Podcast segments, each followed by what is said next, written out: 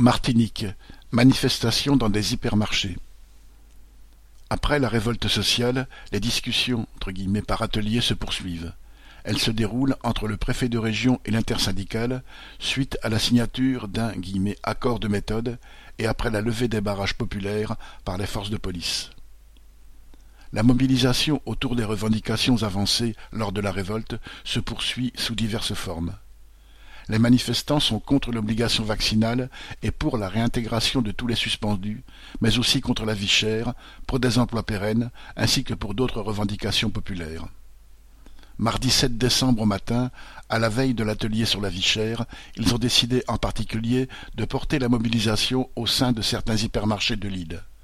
Plusieurs dizaines d'entre eux, porte-voix en tête et drapeaux déployés, ont pénétré dans l'hypermarché Leclerc de la place d'Armes au Lamentin. Ils s'adressaient aux clients et aussi aux salariés en clamant leur slogan. Non à l'obligation vaccinale, mais aussi baisser les prix, augmenter les salaires.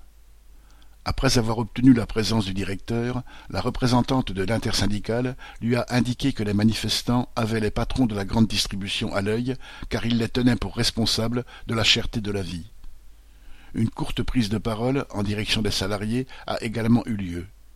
Puis les manifestants sont repartis en direction d'un autre hypermarché. Le lendemain, ils ont renouvelé la même opération sur des grandes surfaces dans la commune de Trinité. Dimanche 12 décembre, d'autres actions du même type étaient programmées. Une bonne façon pour les grévistes de la santé et tous ceux qui soutiennent ce mouvement populaire de garder le moral et de montrer qu'ils ne baissent pas les bras malgré les entourloupes du pouvoir. Marianne Tibus